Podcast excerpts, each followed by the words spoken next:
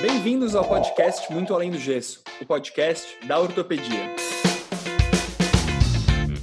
Meu nome é Leandro e juntamente com meus amigos ortopedistas André e Noel e com o reforço do Bruno e do Matheus, nossos apadrinhados, estamos aqui gravando o podcast Muito Além do Gesso. Obrigado a você que nos segue, seja nas mídias sociais, no nosso Instagram, podcast.ortopedia, e nas diversas plataformas de podcast. Nós temos uma surpresa, só que como toda boa surpresa vai ficar para o final do episódio. Então, para você que está aqui nos escutando, ouça até o final do episódio que a gente vai contar qual é a nossa surpresa, uma coisa legal que a gente vai fazer para você que está nos ouvindo. E hoje temos um convidado e eu vou passar a bola para o André para ele apresentar esse convidado aqui para a gente. Bom, senhores, muito boa noite. É uma honra enorme estar aqui com o meu amigo Julian.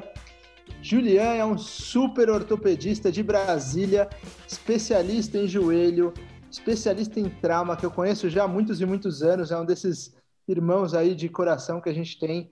Já viajamos bastante aí por cursos Brasil afora, até mesmo fora do Brasil. E uma coisa muito interessante que sempre me chamou a atenção no Julian além de toda a competência dele, todo o conhecimento dele na ortopedia, são as atividades dele de fora da ortopedia.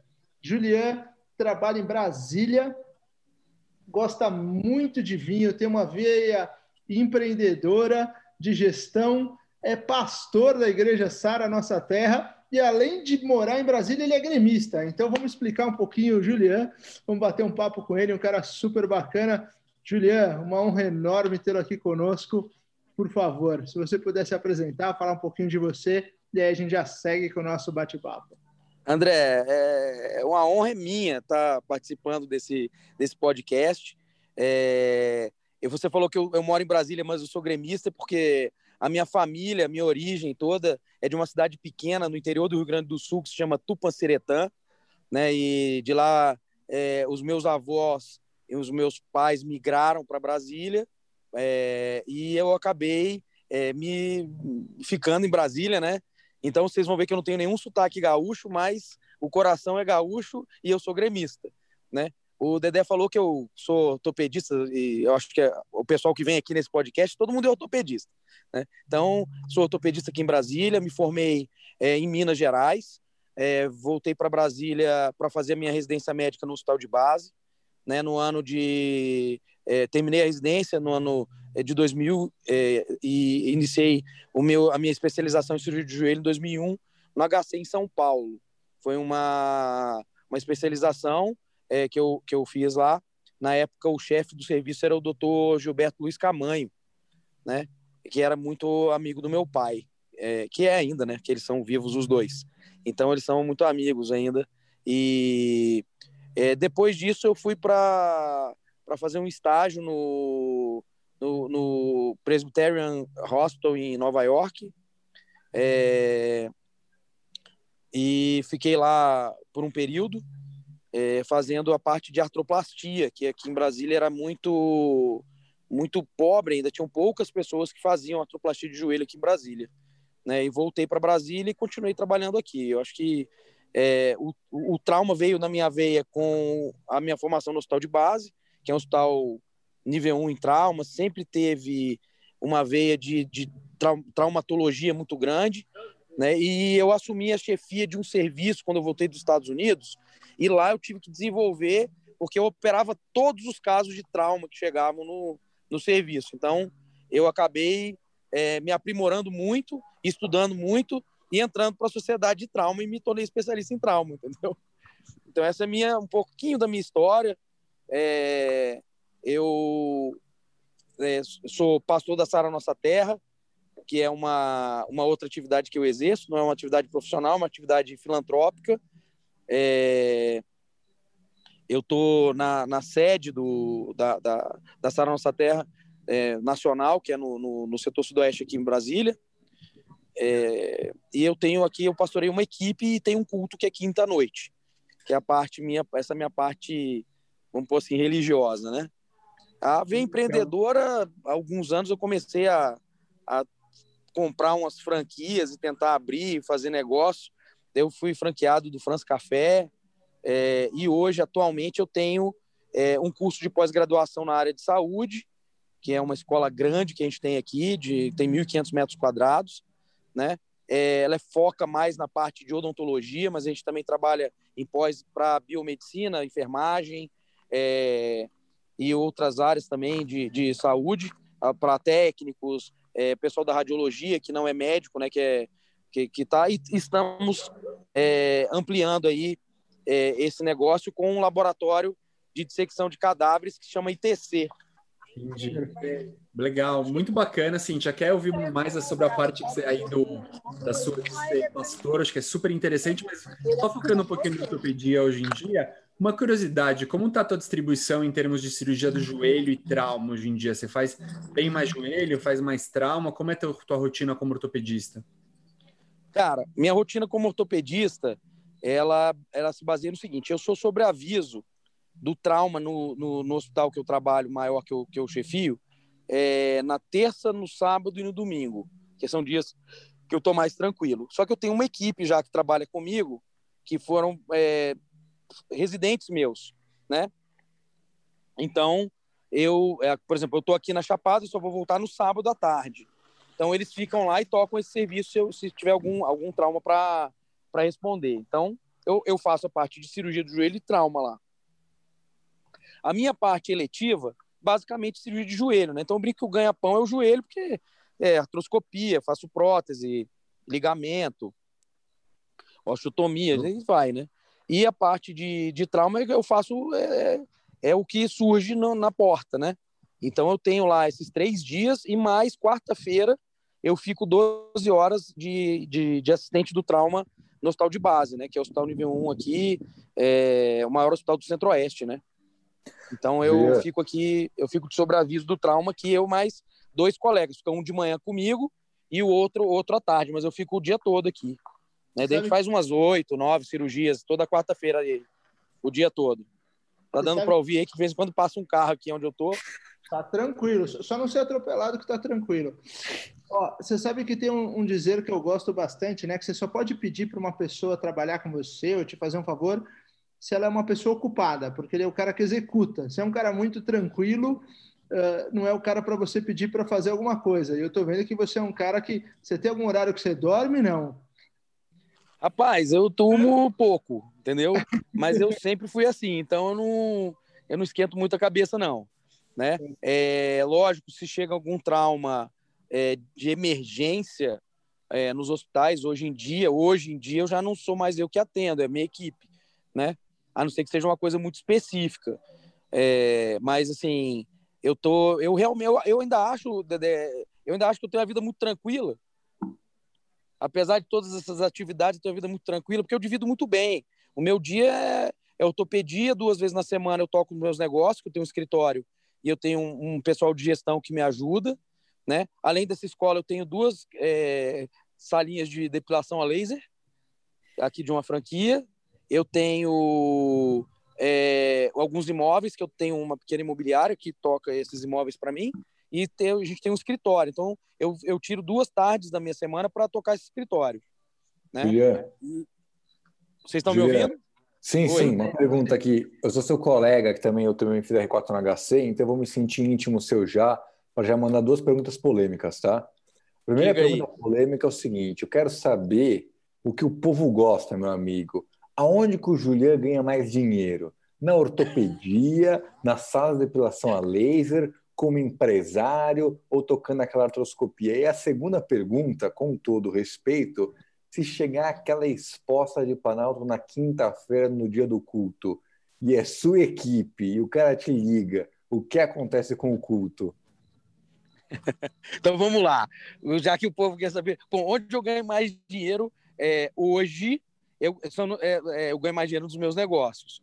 É o que me gera mais renda. Eu, eu, e eu não preciso exigir, não me exige tanto tempo. Né? É, a ortopedia é minha paixão, não vou largar isso nunca. Então, assim, eu gosto, eu faço. Às vezes eu tenho os meus assistentes falam, para que você vai operar isso? Eu, cara, eu gosto de fazer. É, desculpa a palavra, mas eu acho que pode aqui, não tem censura. É o tesão é esse, entendeu? É você tá lá. E se chegar exposto na quinta-feira, que e, e, e, sendo um amigo meu, o culto tem dois pastores, entendeu? E eu ainda tenho a minha esposa também que está lá e a esposa do outro pastor também. Então, se eu tiver que sair alguém, o culto vai acontecer, entendeu? Mas graças a Deus nunca aconteceu. De eu ter que sair então, para uma urgência naquele horário do culto, do culto né? que, é só, que é só uma hora e meia que eu fico lá. Então, não, graças a Deus, nunca, nunca rolou de eu ter que, de eu ter que abandonar não, o meu barco lá. Graças a Deus. Eu acho que, eu acho que Deus protege, acho que Deus abençoa e não, nunca aconteceu. Deus protege e ajuda os residentes e os assistentes no culto, né? O residente Sim. porque faz um monte de coisa errada e graças a Deus dá tudo certo, né? E o assistente do culto, porque se chega alguma coisa, você tem um guerreiro lá que pelo menos vai conseguir terminar o culto. Eu já fico mais tranquilo. Não, mas isso. assim, o engraçado de você ser médico em uma comunidade pequena, a igreja acaba sendo uma comunidade pequena, né? Que você na, lá na igreja eu não sou ortopedista, entendeu? Eu sou o doutor Julián. Então, assim, é, Covid, liga pro Julián é, gripe, liga pro Juliano. É enxaqueca, liga pro Juliano. Entendeu? Tá com gastrite, liga pro Juliano. Então, então acaba... deve ter sido um ano de muito trabalho, hein, Juliano? Com esse Covid aí, deve ter sido terrível. Rapaz, eu tive que estudar tanto esse negócio para poder explicar para as pessoas, né?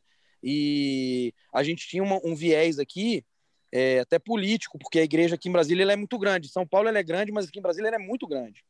Então, ela tem uma, uma força dentro dessa do, do segmento evangélico aqui muito, muito grande, até para para é, abre igreja, não abre igreja, o que, que tem que ter na igreja para poder ter segurança para o pessoal.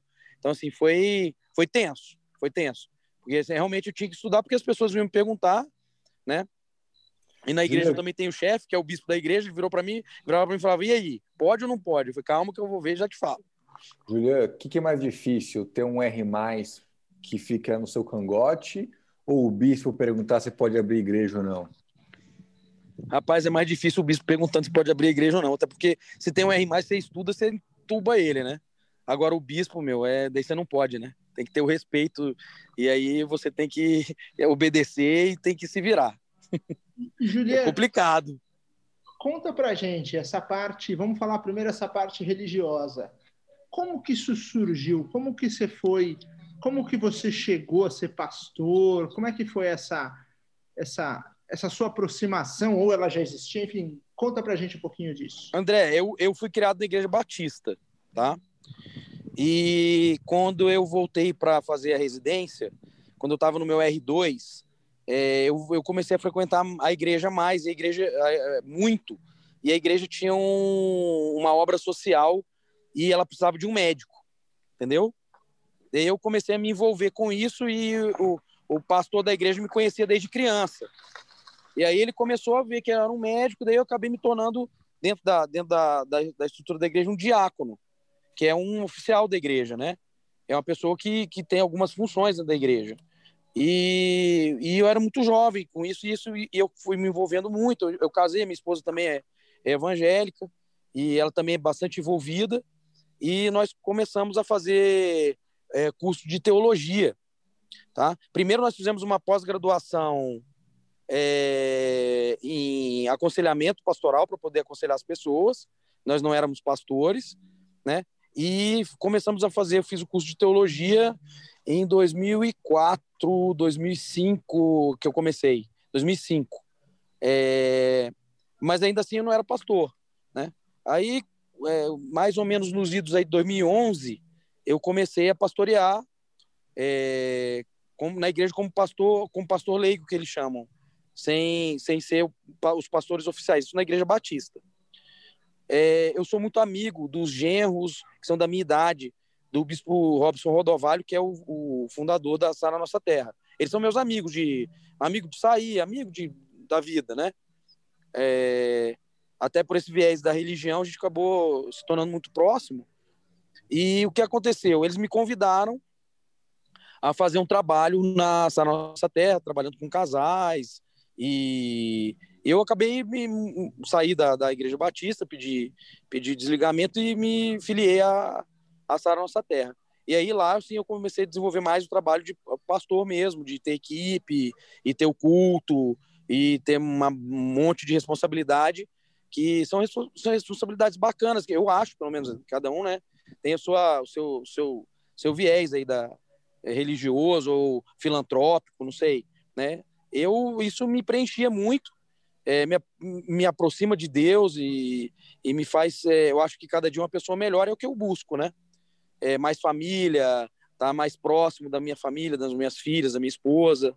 E isso me ajudou bastante em muitas situações da minha vida, é, situações difíceis. Né? Então isso é, é um, faz parte de mim hoje. Né? Não sei o que seria, o que eu, que eu seria se eu não tivesse essas responsabilidades também na igreja, né? E essa essa parte que me ajudou a desenvolver esse, esse, esse meu lado é, é, empreendedor, porque eu tive muito apoio é, porque a gente tem muito aconselhamento na, na igreja, né? Até aconselhamento psico, psicológico mesmo, terapia e tudo. Sabe, sabe o que eu acho muito interessante, Julia, do, escutando um pouquinho a sua fala e tudo mais? Eu vejo que você tem um papel dentro de uma sociedade, de uma comunidade, que muito disso, em alguns lugares ou em alguns médicos, acabou sendo perdido. E, na minha opinião, isso é essencial o médico ele tem um papel muito mais do que aquele papel somente de atender pessoas em portas fechadas. Tá? É um cara que, assim, é, é, eu, eu, percebo isso, assim, quando, quando me perguntam sobre Covid, né, e de certa maneira eu fui estudar um pouquinho para justamente poder responder da mesma maneira que você colocou isso, esse papel do médico da sociedade e, e até mesmo eu até comentei isso numa, numa reunião da escola, né, que foi esse papo, né, porque fica essa história de volta escola, não volta escola, o que é para ser feito, o que não é para ser feito. Eu falei, olha, quando estava no auge da pandemia, a coisa estava ruim mesmo, eu estava indo para o hospital e eu olhava do meu lado, eu via muito policial na rua. Assim, são, são aquelas profissões que têm um papel na sociedade, né, tem um papel na comunidade. E o ortopedista seria um ele é um médico muito especializado, mas eu acho que tendo esse papel na sociedade, você volta um pouquinho sua base, né? Aquela coisa interessante do papel na comunidade, que eu acho que é importante, muito bacana. É, André, você falou uma coisa que é, isso é muito verdade, sabe? E, e uma coisa que a igreja me ajuda, como médico, é ser mais humano, né? É, com o paciente, com os colegas, entender as situações de uma forma um pouco diferente, sabe? É, eu, eu, ve, eu, vejo, eu vejo muito isso. E o papel que a gente exerce na sociedade, e você estando, estando dentro de uma pequena comunidade como eu participo, porque acaba sendo pequena, a Brasília tem, sei lá, a nossa terra em Brasília tem, deve ter umas 90, 100 mil pessoas, né? Mas ainda é uma comunidade pequena, como se fosse uma pequena cidade, né? E exercer esse papel é, é, é, é diferente dentro da igreja, é, como e ainda mais sendo pastor, né? E na igreja eu ainda faço tradução ainda, que daí o pessoal acaba me conhecendo muito porque eu traduzo os convidados quando vêm de fora, né? É, e então assim acaba acaba é, acaba me ajudando é, a, a, a, me tornar uma pessoa mais humana, mais, mais próxima, querer estar mais próximo do paciente, mais próximo das pessoas. Julia, você falou muito de saúde mental, o quanto que a religião te ajuda a focar, né? E te ajuda na sua vida hoje em dia. Eu não sei se você quer compartilhar ou se você teve algum momento ruim ou difícil quando você saiu da sua casa e foi fazer residência em outro lugar, ou mesmo durante a residência, sabe? Todo mundo tem seus momentos difíceis, né? E você falou que sua trajetória, sua trajetória na religião começou um pouco depois. Não sei se você queria fazer algum comentário disso, tipo algum dark time lá no seu R1 que você falou, cara, se eu passar cara, no, daqui, que aconteceu não eu vou, eu vou te eu vou te falar eu vou te falar que foi um pouco o contrário. Então eu vou te contar a história. Eu fiquei eu fui adolescente na igreja até mais ou menos eu ter uns 15 anos tá? Depois eu, eu parei de frequentar a igreja. É, e eu passei no vestibular com 17 fui morar em Minas tá? Eu me formei em Alfenas e daí eu fiquei seis anos lá afastado e caí na manguaça, na, na, na, caí na vida lá, né? E fiquei muito afastado da igreja. O que me trouxe de volta para a igreja, na verdade, foi realmente a vida que eu estava levando não, não era não, eu não tinha sido programado para aquilo né eu fui criado na igreja então eu, eu o que me o que me fez voltar para a igreja foi mesmo foi uma necessidade eu não passei por uma por um período ruim, não passei por uma, por uma situação muito difícil. Eu tive as minhas dificuldades. É, o meu pai entrou numa campanha política quando eu estava no final da faculdade, minha faculdade era privada, e eu tive que me virar lá, fazer plantão e tal. Mas, assim, isso aí faz parte da vida, eu acho. Não é nem, não dá nem para reclamar, sabe? É... E, eu, e eu, eu acabei é, é, voltando, querendo voltar para a igreja, para encontrar alguma, algum propósito na minha vida. Que eu estava achando que a minha vida, apesar de ser médico, apesar de eu estar indo bem, de eu ter passado aqui no hospital de base, eu passei em, em, em quinto lugar na residência, depois eu fiz um concurso para para o serviço público aqui, eu passei em, em, segundo lugar no primeiro concurso, em quinto no segundo concurso, entendeu? Eu estava indo muito bem a vida, mas assim, eu, eu, queria um propósito maior, eu queria alguma coisa a mais para minha vida. Muito e bacana. eu acho que foi isso que me levou de volta para a igreja. Legal. Juliana, você sabe que assim, eu primeiro queria fazer um comentário que eu não consigo parar de pensar. Eu sei que você conhece bem o André, não conhece tanto eu e o Noel, mas a gente é judeu assim como o André, né? Eu fico pensando assim, nós estamos aqui três judeus e um pastor, parece o começo de uma piada até. Parece, parece. Bom, mas eu vou te falar, eu tenho, muito... eu tenho, eu tenho, eu tenho muito amigo judeu, eu tenho, eu tenho amigos é, israelenses que moram em Tel Aviv. Ah, amigos, amigos, amigos, assim. E, agora é, tenho... as minhas filhas. Hã?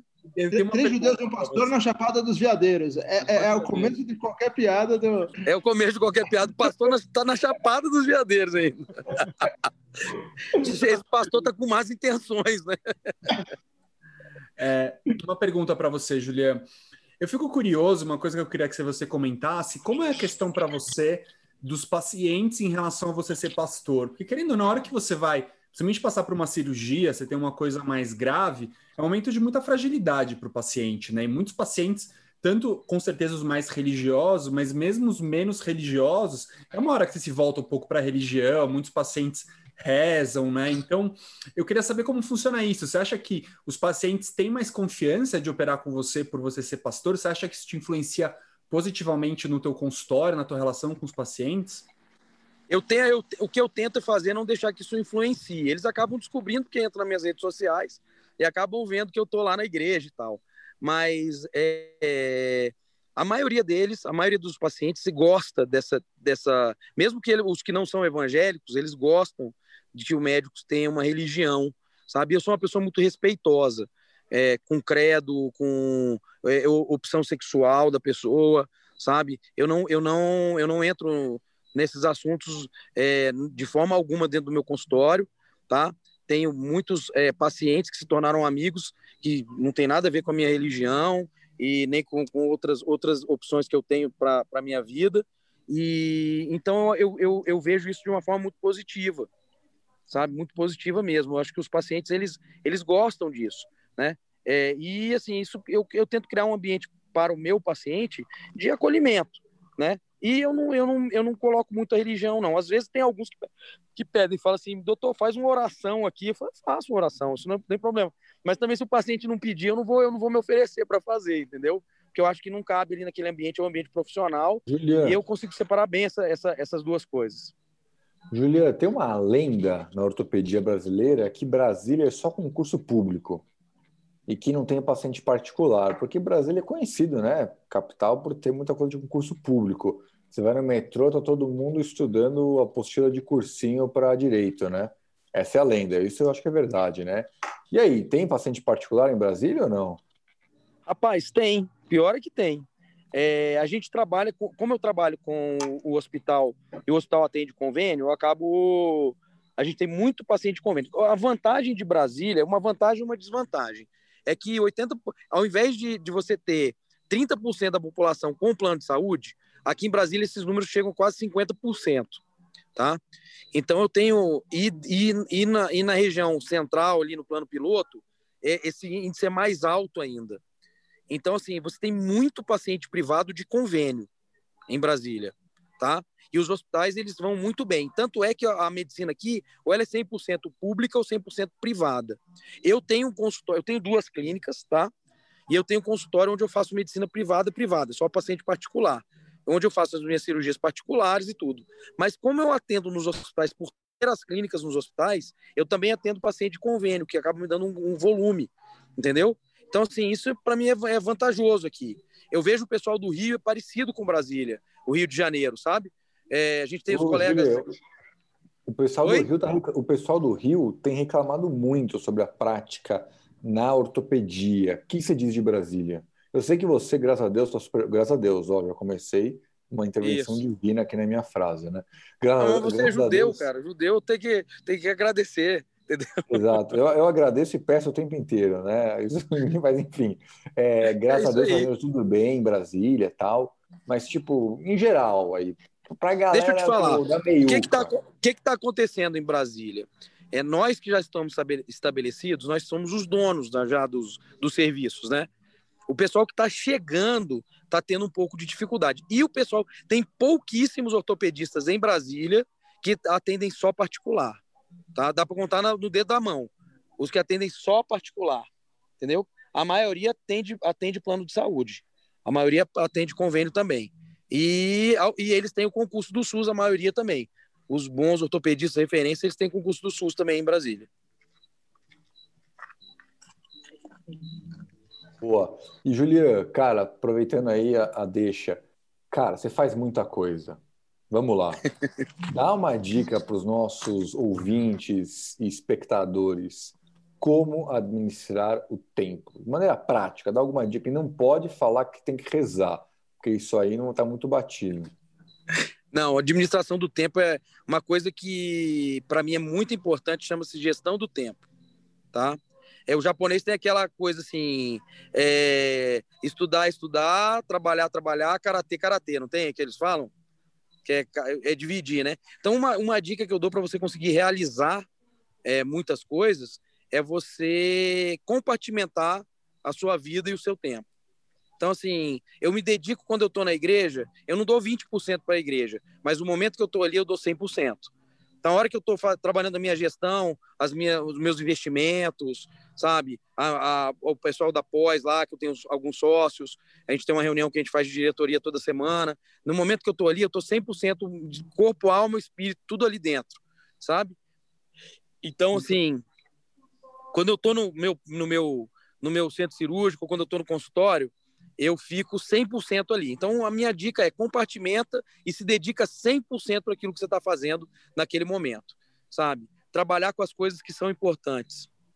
Isso tem muito, conversa muito com uma coisa que eu gosto bastante, que, que de certa forma é ligado à religião também, que é o mindfulness, né? Que é bem a prática da meditação, a coisa de estar presente, se dedicando, que eu, apesar de ser judeu, não sou dos caras mais religiosos, mas eu acredito muito na, na questão da, da meditação e eu acho que, de certa forma, conversa muito com a religião. Uma pergunta que eu tenho para te fazer com relação especificamente a Brasília, uma visão que eu tenho de fora, que pode ser muito preconceituosa, me corrija se está errado, é que Brasília tem muita gente que assim, ou é político ou é parente de político. E chega muito com aquelas, com aquelas coisas meio de pequeno poder, achando que é a pessoa. Imagina uma pessoa que às vezes não quer esperar, quer fazer tudo do jeito dele. Tem muito esse tipo de paciente aí em Brasília e como você lida com esse tipo de gente? Cara, é... há muitos anos atrás isso era assim na época do meu pai, meu pai é ortopedista também. Na época do meu pai era assim, sim. Tá? O importante entrava na frente, era descarado e tudo, dava carteirada. É, isso mudou. Brasília hoje é a terceira maior cidade do país, entendeu? Então, assim, todos os escritórios das grandes empresas do mundo estão em Brasília, que querem fazer negócio com o governo brasileiro, estão em Brasília. IBM, Google, é, Microsoft. Então, está todo mundo aqui. Então, eles, esses executivos estão trabalhando em Brasília. São pessoas de alto padrão, alto poder aquisitivo, tanto que Brasília tem a maior renda per capita média do Brasil, apesar de São Paulo ter os, os homens mais ricos do Brasil estão em São Paulo, a renda per capita média de Brasília é maior do que a de São Paulo, que é impressionante isso, né, for para pensar. É, e é uma cidade muito grande, cosmopolita, uma cidade de, de, quase 4 milhões de pessoas, né? Já superou Salvador, já superou Belo Horizonte. Então, assim, é São Paulo, Rio de Janeiro, Brasília, né? é, já passou todas as cidades do interior é, de São Paulo, as grandes cidades, Ribeirão, Campinas, que são cidades enormes, né? Que a gente tem aí no interior de São Paulo. Então, assim, Brasília hoje tem, um, tem uma, uma pegada mais cosmopolita. Muita gastronomia bacana, lugares para você ir que não existiam, sabe? E as pessoas têm uma educação é, melhor. Então, elas evitam fazer esse tipo de situação. Existe. E aí a gente tem que ter jogo de cintura para lidar com isso, né? é, não vai destratar um deputado, um senador que venha, às vezes, de um centro menor e que queira dar uma carteirada. A gente não distrata. A gente coloca mais ou menos ele no lugar dele, dá uma atençãozinha e, e toca a vida, entendeu? É, mas isso não é uma, uma, atitude muito aceitável até pelos outros pacientes. Porque às vezes chega um deputado aqui e quer um atendimento VIP, mas é, na minha frente está o, o ministro do, do STJ, entendeu?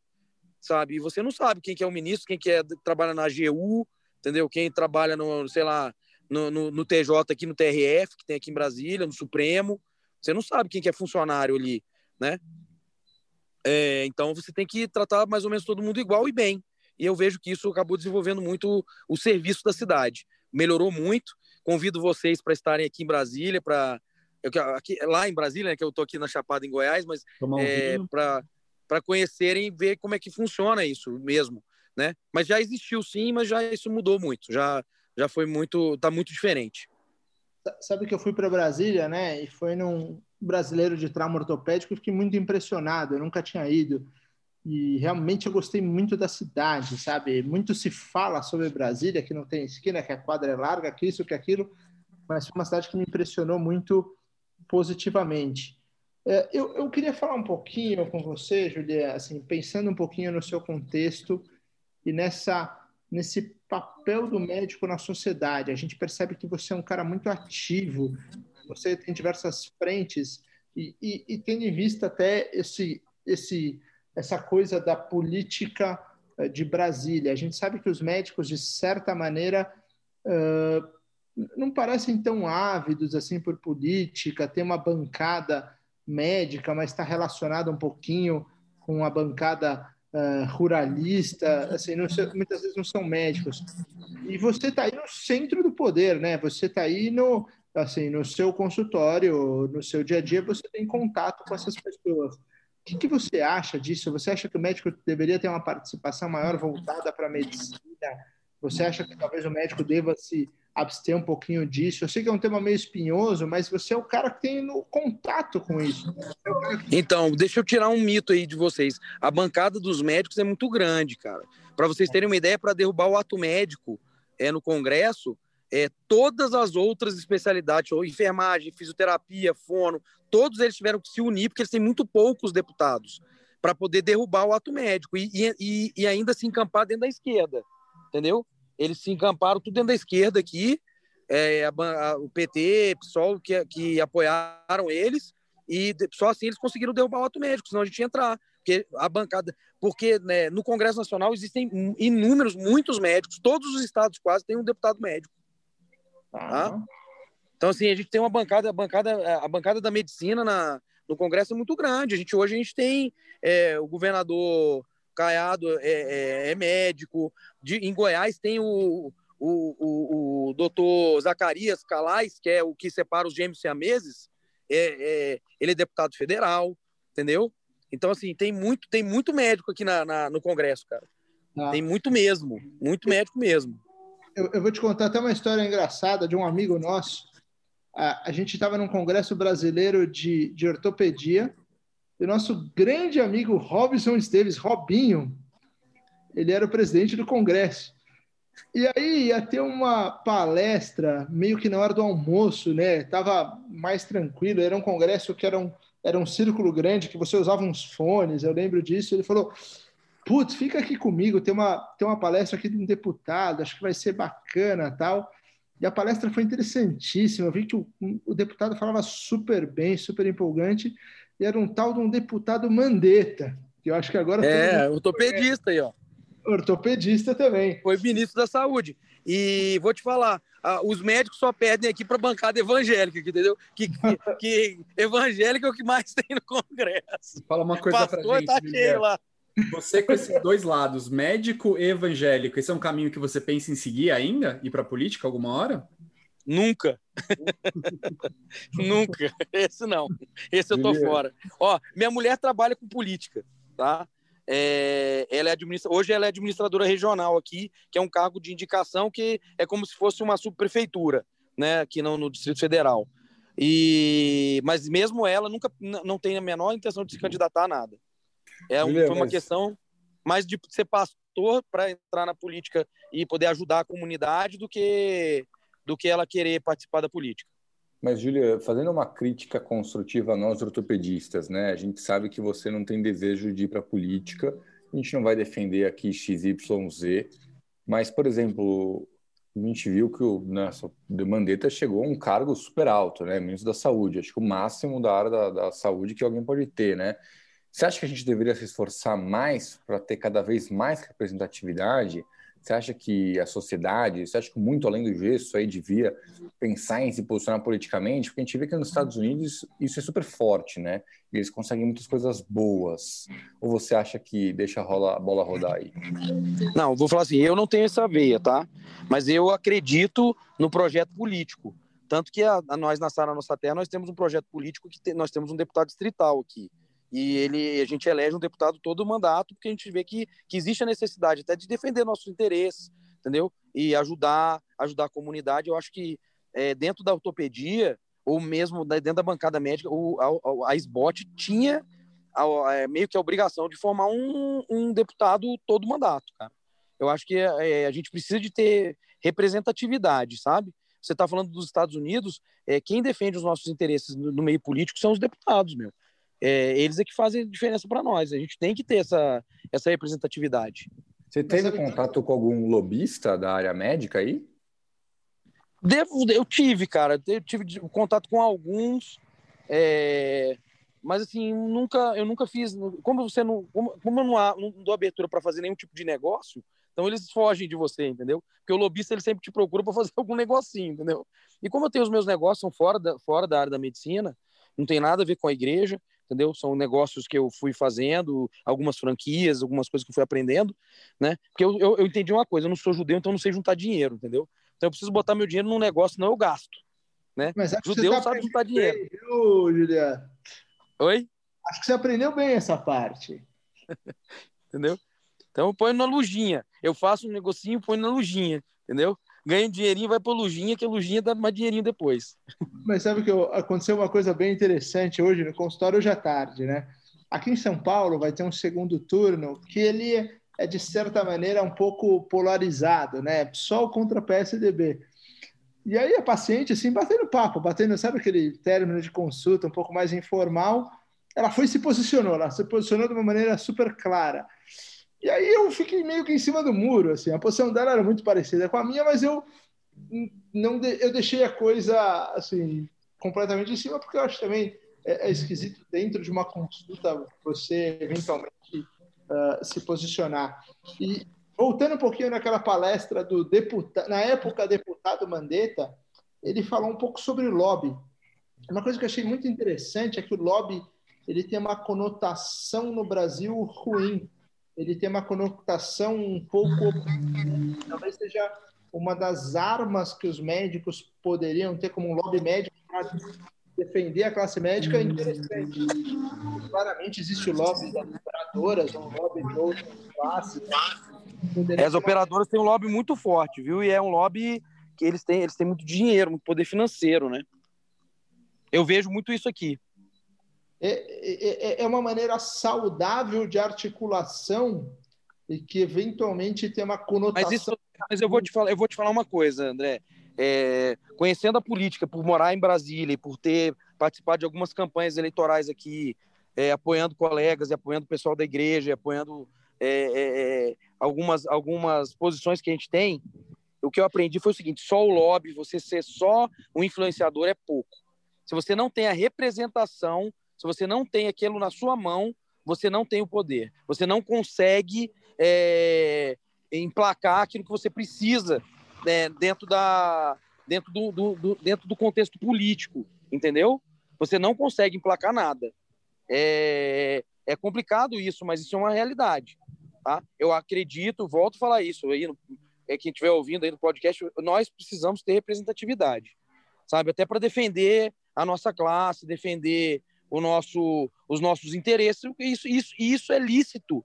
Isso é, isso é democrático, entendeu? Você tem um representante, o deputado nada mais é que um representante. Aqui em Brasília estavam querendo proibir é, as igrejas de, de ter um candidato.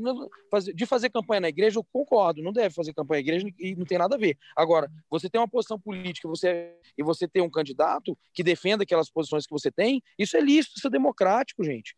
Isso é, é, é isso é, o, é, é, a raiz da democracia. Se você é ortopedista, tem um deputado ortopedista que defende os interesses dos ortopedistas, isso é democrático, meu.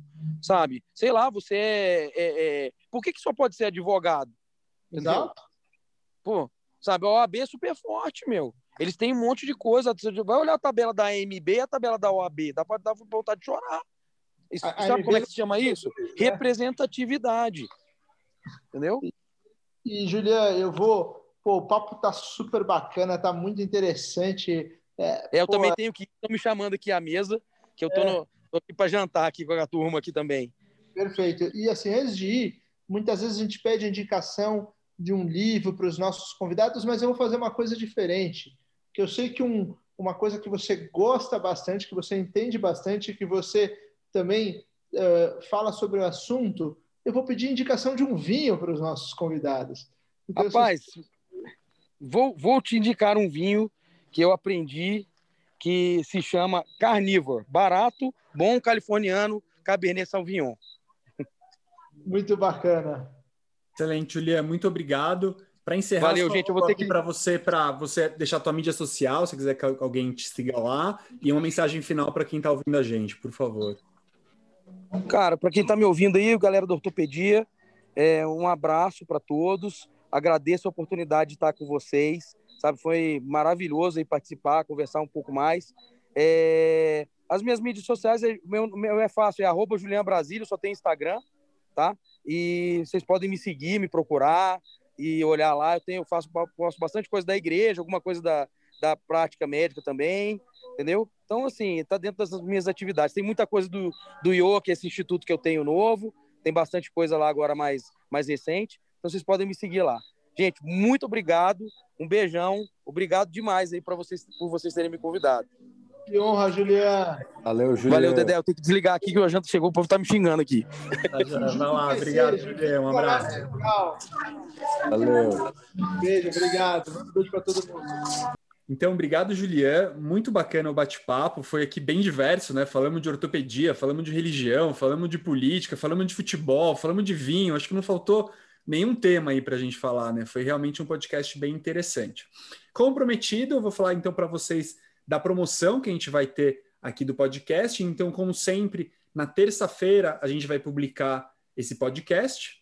E na quinta-feira, para você que segue a gente na mídia social, no Instagram, no podcast.ortopedia, e lembrando, se você não segue, vai lá e siga a gente, a gente vai fazer um sorteio de canecas do Muito Além do Gesso, canecas personalizadas do Muito Além do Gesso. A gente vai soltar as regras lá no Instagram, então fique de olho para participar de mais uma maneira com a gente aqui do nosso podcast. É isso aí. Daqui duas semanas já sabemos quem é nosso convidado. É um convidado especialíssimo, como todos que a gente sempre traz mas eu vou fazer vocês esperarem, vai ser uma boa surpresa. Bom dia, boa tarde, boa noite e até a próxima.